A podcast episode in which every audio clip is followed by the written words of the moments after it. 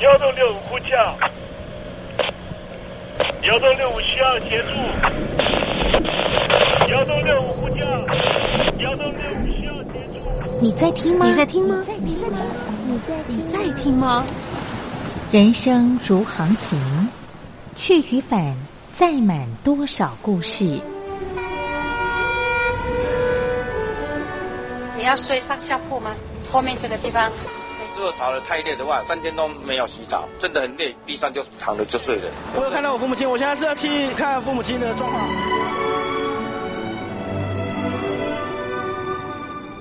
聆听故事湾，让每个故事找到属于自己的码头。我到了那儿以后，我们就往妈妈家去。我一到那边，就感觉我妈妈已经她能够活活下来都不容易。我知道，他没他没跟我讲，我也不敢问，好好苦。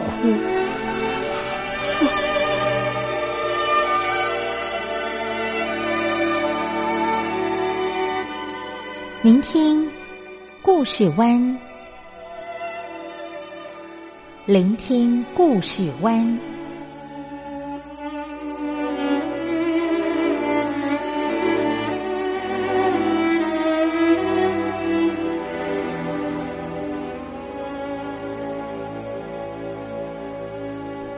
故事总有一个停泊的港湾。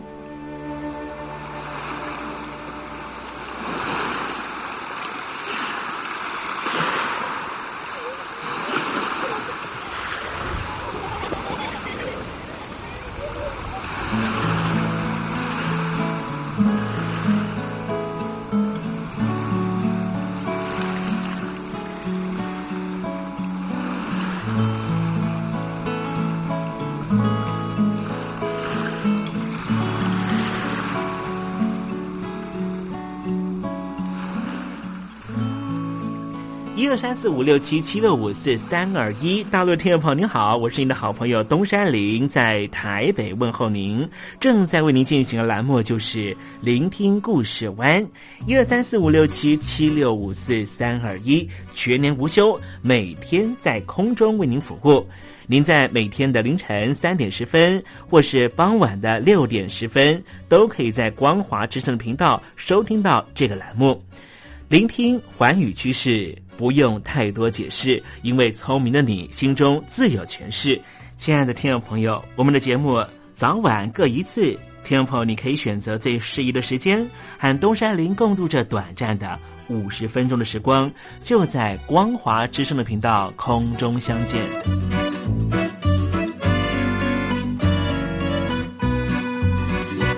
听众朋友，收听、聆听故事湾东山林的节目，到底能够听到什么样的内容呢？尤其啊，我们环宇全世界，焦点放到神州大陆啊，光是整个中国大陆呢，就有将近九千家不同的大大小小的电台了。我们的节目到底有什么不一样的地方呢？嗯，让东山林自吹自擂一下吧啊。宫中频道何其多，赵钱孙李挺能说。热点平地上直播，仔细听来差不多。直播室外领导多，你说他能怎么说？开场才说茶黑窝，碰上土狼不敢摸。主播低头翻翻稿，导播左右反复搓，想到孩子泪婆娑。好了好了，都别说，且听东山林怎么说。东山林不是红太狼，也不是那喜羊羊，亲亲海上一叶舟，才能自在自在说。客官呐、你拉把椅子随便坐，袒胸露背床上卧，怎么自在怎么做，就当这是自己家，自己家。睁大眼睛，show time！Hello，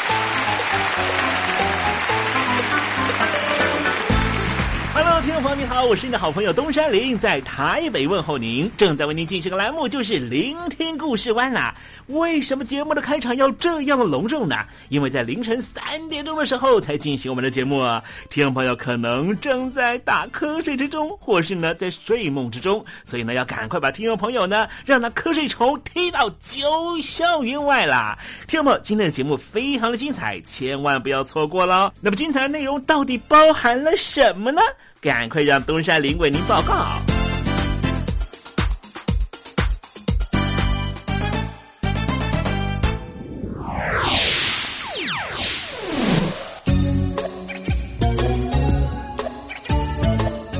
星期三，星期三，猴子去爬山。美洲贸易大战呢，到现在呢，仍旧没有停歇的迹象。那么事实上呢，有很多人也担心呢，现在是不是又进入了二十一世纪的冷战时期？而现在呢，两个主要的对象就是美国和中国。那么实际上呢，几年前呢，习近平曾经呢有一些公开的发言，这些发言都被认为是直接要挑战美国。那么此刻我们中国的景况，是不是就是因为当时的国家战略出现了问题，才会沦落到现在的局面呢？待会在时政你懂得的环节里面，再跟听众朋友详尽的介绍。那么今天节目呢，下半段还为您进行另外一个环节啊，这个环节就是典故看中国。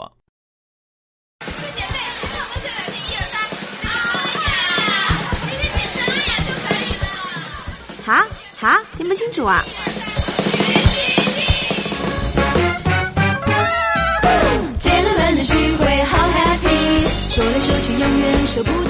如果常常有这种听不清楚的症状，要不就听我范晓萱的专辑疏通一下耳道，要不就常听东山林的节目。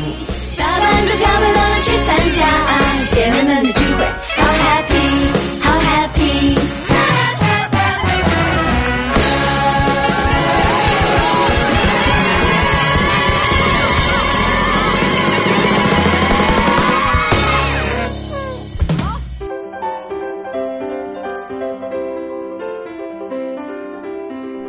一个人生活多好啊，干嘛结婚生子？我们没想过生孩子，不想被孩子绑住吧？哎，没钱怎么生小孩？养孩子很花钱的。一谈话时期的大陆，多生一个孩子就是超生，会罚钱的。现在大陆全面二孩，名正言顺的可以多生一个孩子，大家却不想生。不生的情况下，大陆每年的出生率就像水滴般向下坠落。从上世纪九零年代开始，大陆出生人口出现趋势性下降，从每年两千多万人下降到两千零三年的一千六百万人以下，之后一直在一千六百万人上下波动，最低达到一千五百八十四万人。过去大陆引以为傲的人口红利，如今成为人口危机。一连串的人口问题，不但阻挡习近平中国梦的实现，也影响大陆的长远发展。习主席需要您的帮忙，请您写下中共当局应该如何面对日益严重的人口危机，以及解决大陆人口问题的建议。我们准备短波收音机送给您。只要来信参加帮帮习主席活动，写下中共当局应如何面对日益严峻的人口危机，以及解决大陆人口问题的建议，就可以参加抽奖。活动从现在开始一直进行到十月十五日。来信，请你寄到台北邮政一千七百号信箱，台北邮政一千七百号信箱，嘉陵东山零收。电子邮件请寄到 l i l i 三二九小老鼠。Ms 四十五点 highnet 点 net，l i l i 三二九小老鼠，ms 四十五点 highnet 点 net，赶快帮习主席生娃哦！不不不，不对，是赶快帮习主席想办法。现在，请习近平同志讲话。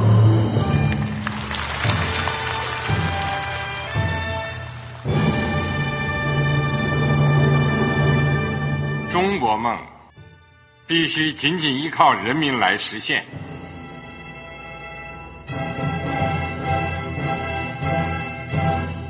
好国民得关心家事国事天下事。呃谢谢发言人我们注意到现在那个外面有很多关于前中央政治局委员周永康的一些消息和报道。我不知道发言人对这个事情有没有什么可以呃透露可以披露的。国家对于公事啊不是什么东西都要公示的。我只能回答成这样了，你懂的。作为天津市来说，每年要偿还的这个公路建设的贷款量有多大？哎，这个。郝国民，这个偿还的得回避时政敏感议题，因为他这个这个事儿我就不好再说太细。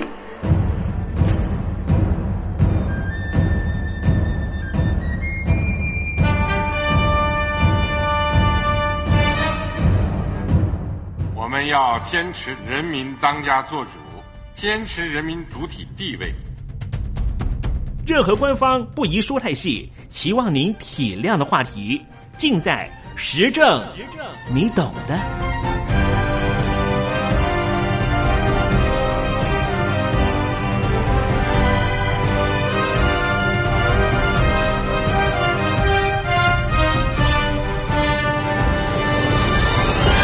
我只能回答这样了，你懂的。那些官方无法为您说太细的事情，就让东山林为您详细的说明白。天宝早上好，晚上好，正在为您进行的栏目就是聆听故事湾。此刻为您进行的环节就是时政，你懂的，一同关心焦点话题。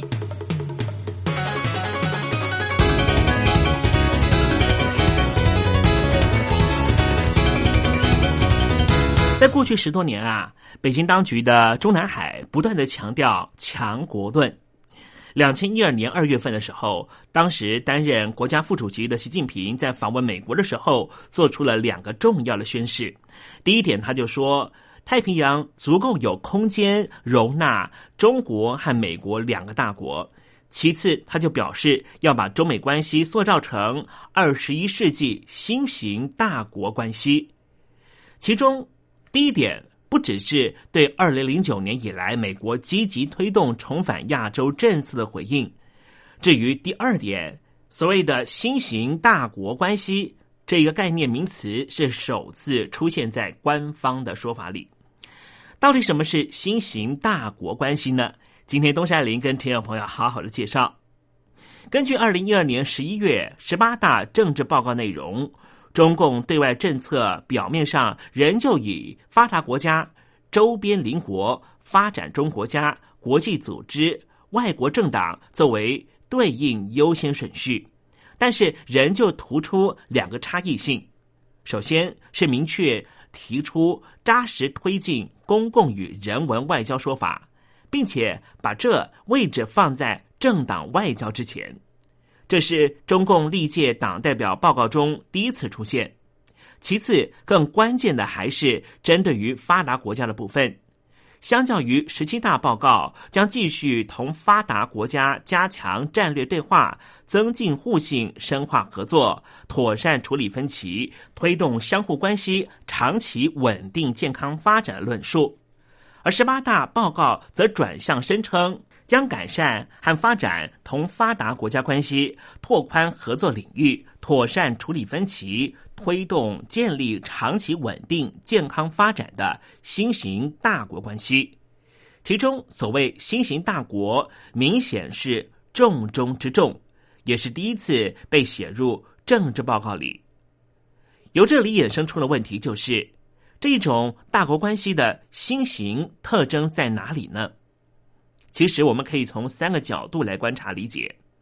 第一点，虽然说所谓的新型大国关系理论是在胡锦涛时期提出的，然而最初它并不反映胡锦涛的想法。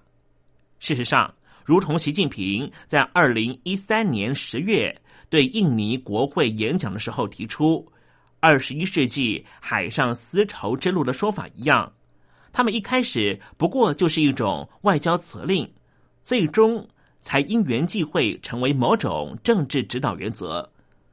由此，正因为习近平随后接班，并且进一步发挥相关概念，他也成为关注中共新一代领导人政策的指标之一。第二点，相较于先前等同大国外交的对发达国家关系，美国虽然是当然主角，其范围其实涵盖包含美国在内的北方国家。这里所谓建构新型大国关系的目标，则似乎仅仅剑指美国。第三点。除了单以美国作为推进新型大国关系的对象之外，其实北京当局的大国外交政策发展可以分为一九八零年代到一九九零年代时期的隐形时期和新世纪以来的显性时期两个阶段做观察。在第一个阶段，也就是一九八零年到一九九零年代，除了大国外交之名称没有彰显之外，重点仍旧是与大国关系正常化的外交，目的在于为未来深化经济改革政策与国家地位崛起铺路。第二个阶段就是进入二十一世纪，可以说是走向大国之路的外交，目的在于配合对中国崛起路径和世界新格局内涵的重新诠释，最终则是修正韬光养晦、斗而不破的基本立场之后。设法把中国再度推往全球核心位置，由此新型大国关系目的就是在配合第二阶段大国外交目标，内容也不只是在处理与美国双边关系而已，而是思考如何妥善面对权力转移问题。至少相较于先前霸权结构中的隐性单极领导内涵。未来，美国和中国大陆关系将凸显更多的平等特征。那么，新型大国关系目前的重点会放在什么地方呢？根据中国大陆的社会科学研究院在二零一三年七月以“建构中美新型大国关系”为主题发表的《美国蓝皮书二零一三》指出，由于中美实力差距缩小及美国战略重心转向亚太地区的影响。双边关系目前呈现复杂演进的特征，尤其美方对中国防范心理越来越重，加重在中国周边投放棋子，结果将使得美国可能更多的转入亚洲地区的争端，那么就会埋下一些不确定的变数。朝着这个思路来想。二零一四年八月份的美国蓝皮书二零一四就以中美关系中的第三方因素为主题。中共的全国人大外事工作委员会主任委员傅莹更在发布会中指出，中美关系复杂而不易驾驭，水乳交融又水火不容。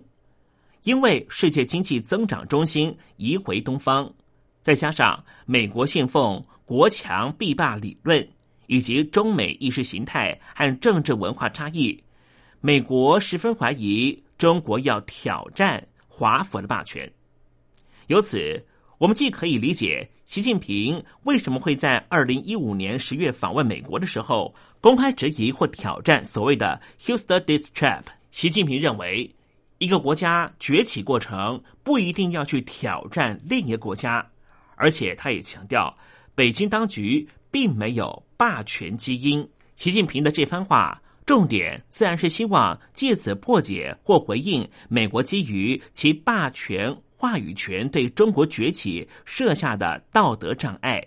这也是双方战略中心理战的一部分。当然，不可否认的是，所谓的新型大国关系和新世纪以来愈发引起关注的中国崛起议题，可说是息息相关。其中，美国和主要国际组织的看法当然是具有代表性。根据美国 PU 民调中心在二零一三年年底的调查结果，超过半数的美国人，百分之五十五的美国人对于中国采取负面看法，相较于二零零六年百分之二十六跃升了一倍以上。认为北京当局已经成为当今全球第一经济大国的人，也从百分之四十一首度略回超前百分之四十，认为美国仍旧是经济霸权的看法。至于在二零一五年最新的民调结果中，不喜欢中国的美国人比例大致持平，维持在百分之五十四，认为中国已经超越美国或美国继续领导者。则是继续以百分之四十五比上百分之四十八呈现拉锯状态。虽然这数据仅供参考，但是至少对美国人来说，某种 G two 态势似乎越来越常识化。这部分颠覆美国作为单极霸权或冷战后存在单极结构的想象。与此同时，根据国际货币基金以购买力评价作为标准的估算结果，中国大陆的 GDP 已经在二零一四年以十七点六比上十七点四兆美元超过了美国。这也是美国在一八七二年挤下英国成为世界第一位之后第一次被超越。至于明末 GDP 超越美国时间，则估计将会在二零二六年。世界银行的看法也类似。值得注意的是，这种估算结果不但是另一个尝试化的方向。从中国大陆经济超越美国的预估点，从一九九零年代的二零五零年、两千年所估计的二零二五年，到二零一零年之后波动在二零一六年到二零二六年之间，超越点可说不断被提前，也凸显明显的追赶态势。除了超越的客观现实之外，中共对此又有什么样的主观想法呢？根据严学通过去曾经有的说法，他说：“中国在历史上多次经历衰败和兴盛，这种独特的历史表明，中华民族具有强大的民族再生力。只要历史为中国提供机遇，中国总是要重新崛起强大的。”进一步来说，中国人认为中国崛起只不过是中国重新获得它应有的国际地位，并不是得到什么新的东西。白鲁迅同样持着一样的想法，他说：“最普遍而且基本的中国情感，就是深刻认同过去的伟大。这种认同既无可置疑，通常也没法撼动。”如果将这种认同和情感进行政策化的转换，结果就可能得到某种战略构想。例如，毛思迪认为，身为霸主乃是中国梦寐以求的国家定位，这发轫于其国家认同，更与其对国运的诠释息息相关。不愿向任何外国强权屈服的心态，根植于中华帝国曾经是亚洲支配强权的历史及华人对自己文化优于别族的坚强信念。由此，面对未来，新鹰派代表刘明福在二零一零年的《中国梦》这本书里面就宣称，中国在二十一世纪的大目标就是成为世界第一强国。他的想法一方面被美国中国问题专家白邦瑞纳进了他自己二零一五年出版的新书《百年马拉松》的这本书里面加以发挥，而这本书的副标题就是“中国取代美国成为全球超强的秘诀政策”。更重要的佐证来自于中共领导人习近平在他二零一二年十一月担任总书记两个礼拜之后，就发表了有关中国梦的谈话，不但把它定义成为实现伟大复兴，就是中华民族近代以来最伟大的梦想，在二零一三年三月当选国家主席的谈话中，九度提及中国梦。甚至为了实现梦想，设定具体时间二零四九年，也就是中华人民共和国建政一百周年。看来中共称霸野心确实不假。总结来说，认定中共想称霸世界的企图，固然来自于他即将至少在经济层面来说和美国会并驾齐驱的事实，更来自于从历史来看。中国有追求霸权的长期趋势和传统。问题是，经济能量其实未必能够完全转化成为政治能量。十七世纪的荷兰，二十世纪的日本都是这样的例子。其次，如果从历史认定中国一定想称霸，也不过只是种诛心之举罢了。要朝向霸权目标迈进，单靠银弹和一厢情愿的想法足够吗？李安友和陆伯斌在一九九七年的一本书《长城与空城计》这本书里面，他们有这样的描述：中国的举止行为让他国困惑不解。几千年来，他曾经把自己放在自定的世界秩序中心，漠然的面对欧洲大国政治和欧洲创造的国际法，如今却转而捍卫着一个源自于欧洲的主权观念。十五年之后，李安友和另外一名学者施道安，把这本书的副标题作为主题。在二零一二年出版了一本新书《寻求安全感的中国》里面，又继续写道：“我们怀疑今日中国领导人对未来拥有一个确定的蓝图，他们为中国所界定的全球性角色，不光光取决于自身的目标和行为，也取决于世界中其他国家如何和他们互动。相较来说，这种看法或许更客观一点。”更何况，在讨论中国崛起之际，预测中国即将崩溃的理论从来没有停歇。这种两极化的声音同时存在，本来就是值得注意，而且没法忽略的事实。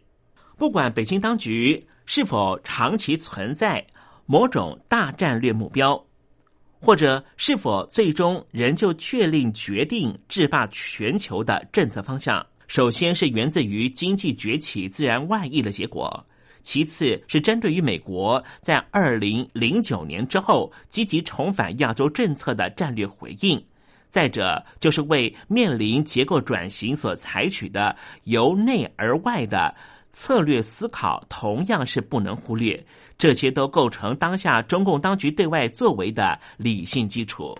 至于新型大国关系，这不光是。用来面对刚才说的问题的综合要务，探究它的内涵。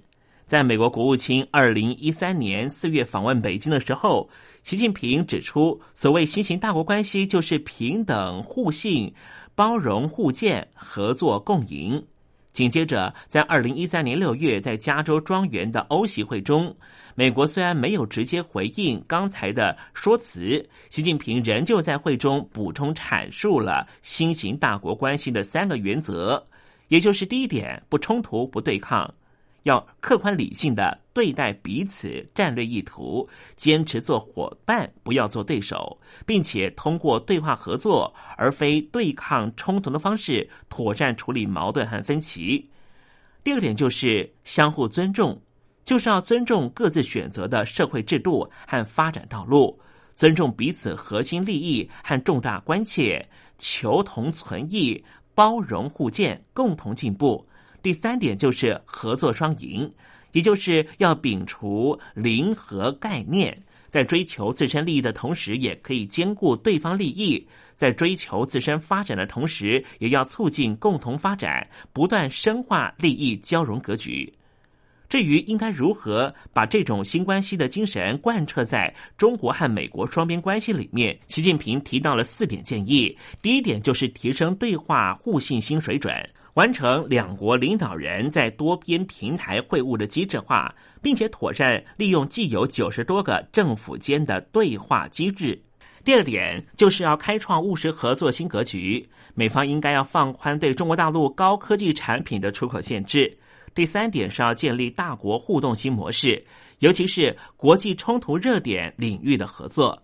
第四点则是要探索管控分歧的新办法。积极构建与美国、中国大陆新型大国关系相适应的新型军事关系。根据中共外长在二零一三年九月进一步的解释，他说：“历史上新兴大国的崛起往往伴随着战争和冲突，但是现在已经不一样了，对抗将是双输，彼此尊重乃是建构中国和美国新型大国关系的基本原则。”这包括了相互尊重彼此的核心利益。表面上，这意味着短期之内，中国对华府的政策仍旧是以和和平的和为主。但是无论如何，这问题绝对不会像台面上像口头表述般的善意或是顺利。有鉴于新型大国关系，这是中共对美追求对等外交的结果。也就是目标是向美国、向华府争平等。尽管从中共角度来说，这个政策顶多是希望分享顶层地位，而不是挑战美国霸权。但是，因为修习底的陷阱本来就源自于作为美国外交指导原则、从零和竞赛出发的现实主义逻辑，这意味着中共必然是美国所领导现状的挑战者。由此可见，在双方政策之间既不存在妥协空间。中共即便在主观上或许仍想以和平途径达成目标。冲突无论用什么形式，或是到达什么程度，依旧是没法避免。理性上也必须为此做足准备。据此，中共从二零一六年年初开始，包括了裁兵，或是用另外一个说法叫做精兵、建军，尤其是火箭军，强化军力系统，裁并了四大总部，重构集团编组。从七大军区转为五大战区，以及强化联合独立作战等等，不斥也是软中带硬，而且合战并进的举措。您说是不是呢？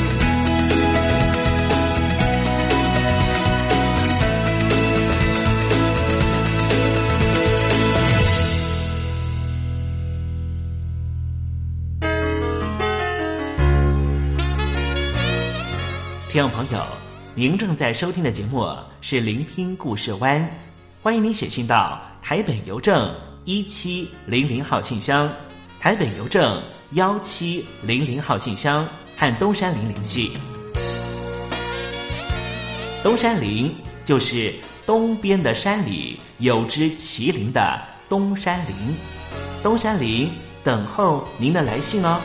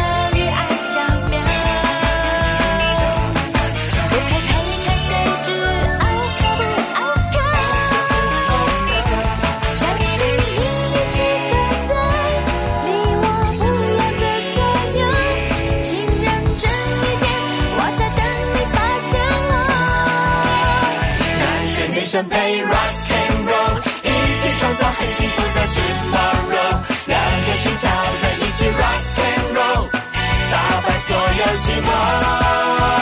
男生女生配 rock and roll，情人眼中出名我就 go go go。两个心跳在一起 rock and roll，别再。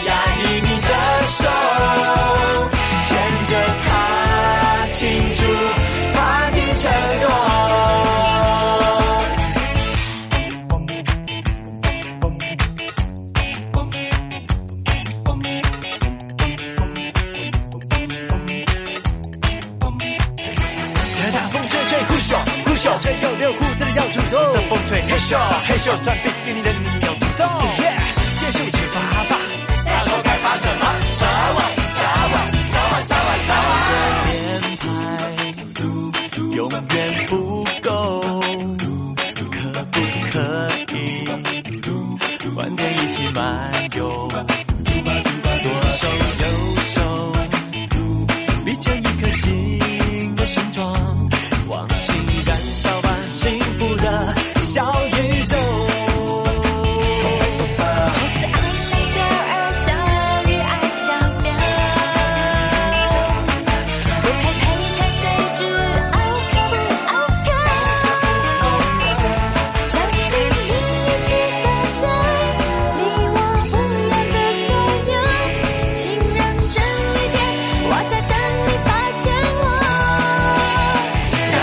生女生配 rock and roll，一起创造很幸福的 tomorrow。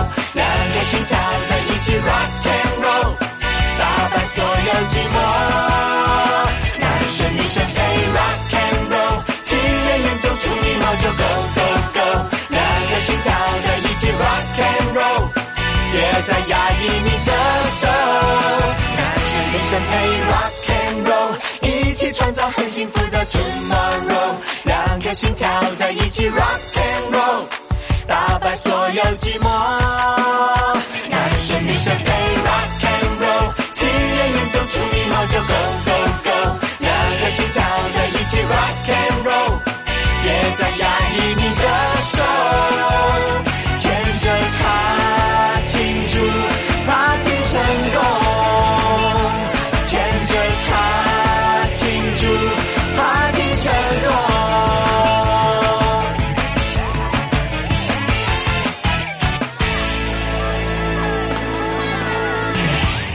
Tomorrow 带来的一首歌曲啊，这首歌曲叫做《男生女生配》，送给听众朋友了。真心要甲你做伴，天涯海角，我是你的人，爱就是三更暝半，有你疼惜我，窗外风雨我。福建的朋友你好，我是甲你做伙的吴一玲。人海茫不管你在什么所在，一零提起你，拢爱炸着 radio，因为光华之声永远带你啪啪走哦。我替你礼拜，因为你来作伴。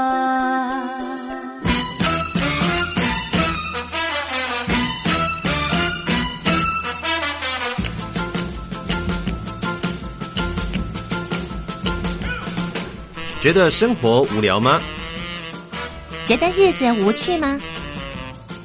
给您专业的两岸政治国际新闻，给您精彩的生活娱乐医疗休闲，您要的生活即时信息都在光华之声，贴近光华之声，丰富您美丽幸福的人生。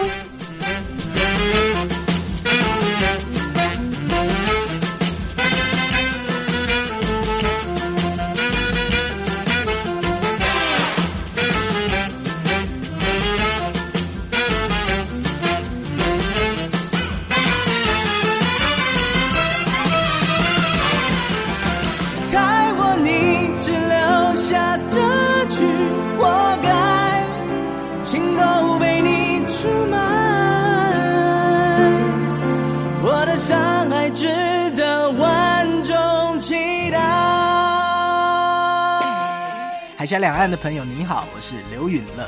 不论你在哪里，不论你正在做什么，都要允许自己快乐哦。我的伤害值得万众期待。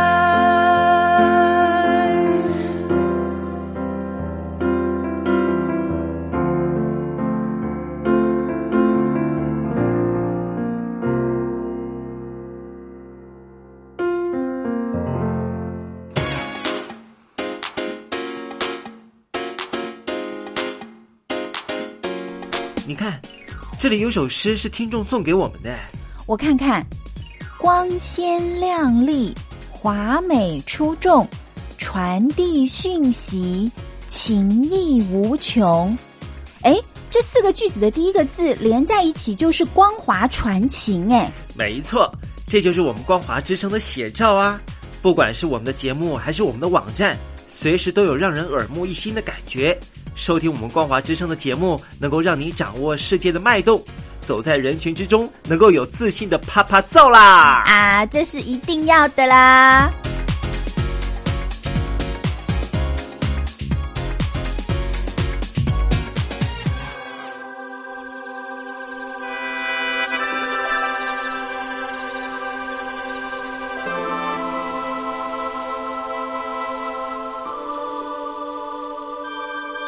中华文化源远流长，典章制度、古今风俗贯穿五千年，鉴古知今，展望未来，典故看中国。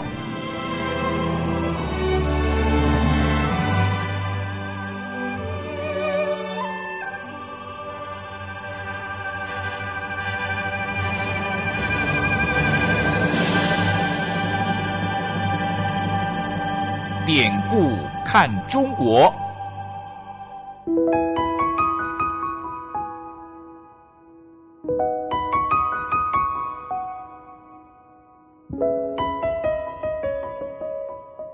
过往一百多年来，中华民族的不幸，每一名炎黄儿女无不亲身承受。列强的欺门踏户，连番的内战，中共建政后为了统治需求而做的文化捣毁。再再显现当代中华儿女的沧桑。如果海峡两岸的交流得以弥补文化上的鸿沟，东山林真心的希望这个单元这个环节可以实际施力。今天要讲的故事就是东道主。东道主这三个字常常是我们人际互动之间会用的话，本来指的是东方道路上的主人，后来泛指居亭主人。就是以酒食请客的人，这典故是出自于《左传》西宫三十年。郑国当时是一个中等级的国家，介于晋国和楚国两个大国之间。晋国强盛，他就依靠晋国；楚国强盛，他就依靠楚国。而晋国、楚国两个大国也不断的争夺郑国这块土地。鲁僖公三十年，也就是公元前六百三十年，城濮之战后的第三年，晋国把楚国打败了，进而想要灭掉郑国。大难临头，郑文公派了烛之武去游说秦国。烛之武为秦穆公分析要害，并且利用晋国、秦国之间的矛盾，点出了灭亡郑国的实质就是缺晋以立晋。秦穆公不但听信了烛之武的话，和郑国结了盟，退了兵，而且还派出了三员大将帮助郑国戍守。烛之武在说服秦穆公时讲到，郑国还可以作为秦国的东道主，秦行礼之往来，由郑国共其伐困。在《左传》里面，到底怎么样阐述这个故事呢？他说道：九月初十那一天。晋文公和齐穆公带兵包围了郑国，因为郑国从前曾经对晋国无礼，而且又和楚国亲善。晋军驻扎在韩陵，也就是现在的河南新郑；秦军则驻扎在泗南，也就是河南泗水以南。这时，郑国大夫易之狐对郑文公说：“国家现在太危险了。”如果能够派出烛之武去会见秦穆公，秦国的军队一定会退走。郑文公听了一之活的建议，请烛之武去见秦穆公。但是这时候，烛之武却推辞了任务。他对郑文公说：“我在年轻的时候尚且不如别人，现在老了，当然什么事也干不出来了。”郑文公说：“我没有办法及早的任用你。”现在国家情势危急了，才来求你，这是寡人的过错。不过郑国如果真的灭亡的话，对您一家人也不利呀。于是朱之武答应了郑文公的请求，在夜里让人用绳子把他从城墙上吊下去，觐见秦穆公。朱之武说：“秦国、晋国两国现在包围了郑国，郑国已经知道自己要灭亡了。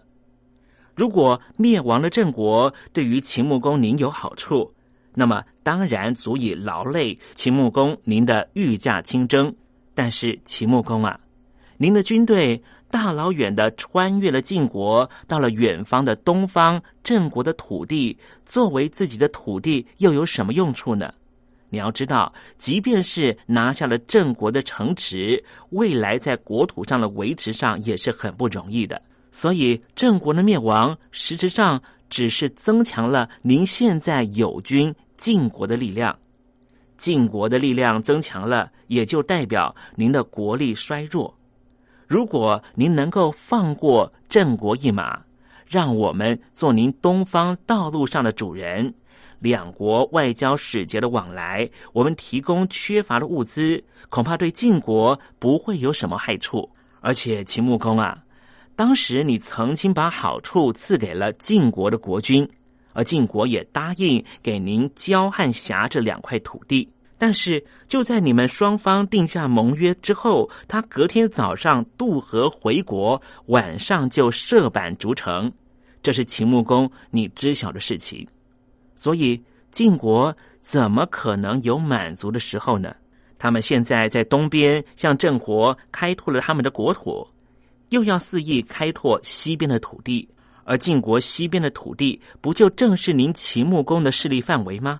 朱之武再次的向秦穆公强调，损害秦国而有利于晋国的事情，千万请秦穆公再三考虑。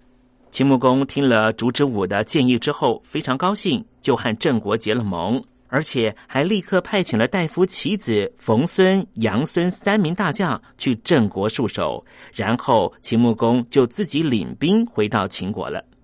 所以东道主原来的典故指的就是郑国在秦国的东方，郑国希望不要被消灭，因此答应了秦国，如果未来有任何物资的需求的话，就直接通知郑文公，郑国会立刻送去。好了，听众朋友，今天的典故看中国为您分享的故事在这里告一段落了。文化的低盛不争朝夕，当有一天我们发现自己怎么更有包容力、更有同理心、更能替旁人着想的时候，我们就能够实际感受中华文化的博大精深正在我们的身上发挥作用。让我们拭目以待吧。